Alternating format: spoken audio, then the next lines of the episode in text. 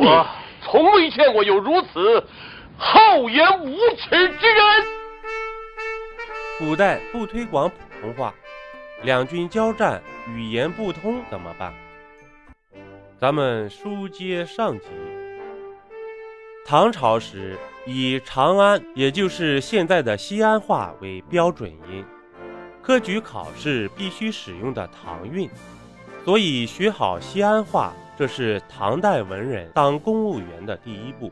唐六典卷四礼部中规定，参加科考的人必须进行礼仪的学习，其中就包括说话念字的规定，皆须读文经熟，言音点正。可偏远地区还是以方言为主。唐代大文豪柳宗元从洛阳贬到柳州时，广西少数民族居多，根本不认识汉字。于是他决定在白天上完班以后，组织当地人一块学汉语。明朝雅言改成了以南京话为基础的官话。朱棣迁都北京后，随手带来南京的四十万移民。所以，南京官话通行整个明朝。当时，周边国家如朝鲜学习的汉语也是南京话。但是，官话虽然定了，学也都学了，却耐不住口音这事儿。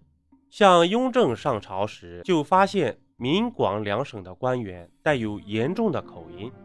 他一想自己都听不懂，那百姓就更加听不懂了。朕每引荐大小臣工，凡陈奏履历之事，唯有闽广两省之人仍系乡音，不可通晓。赴任他省，又安能宣读训谕、审判词讼，皆历历清楚，使小民工晓乎？于是，一七二八年，雍正就下令，在福建和广东设立正音书院，以八年为限。若还学不会标准官话，就禁止参加科考。然而八年之痒未到，雍正就去世了。光绪帝时，为力图变法自强，接见了来自广东的梁启超。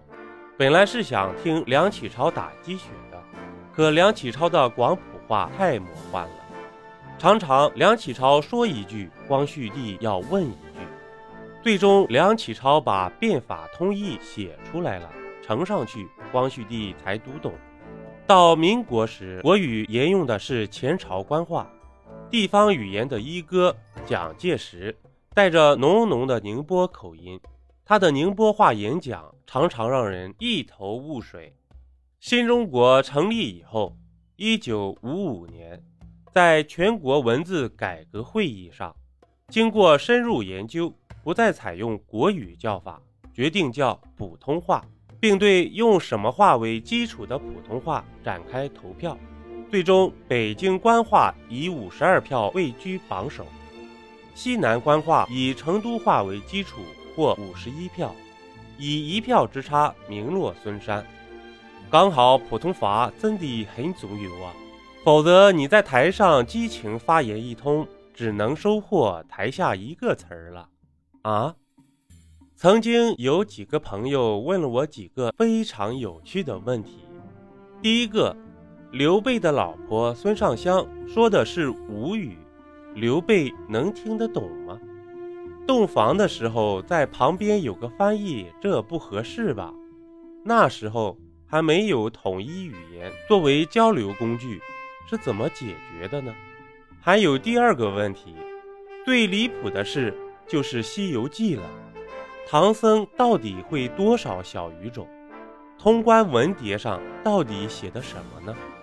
试想一下，眼下正在激战的乌克兰和俄罗斯，如果放在古代，战前排好兵布好阵，双方猛将上前叫骂一番，或许俄罗斯分分钟策反乌克兰，哪还有美丽国什么事儿啊？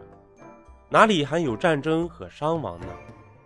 当然，这只是主播的一厢情愿。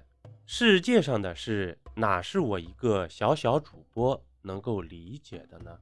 节目的最后，主播祝愿世界和平，不要再有战争。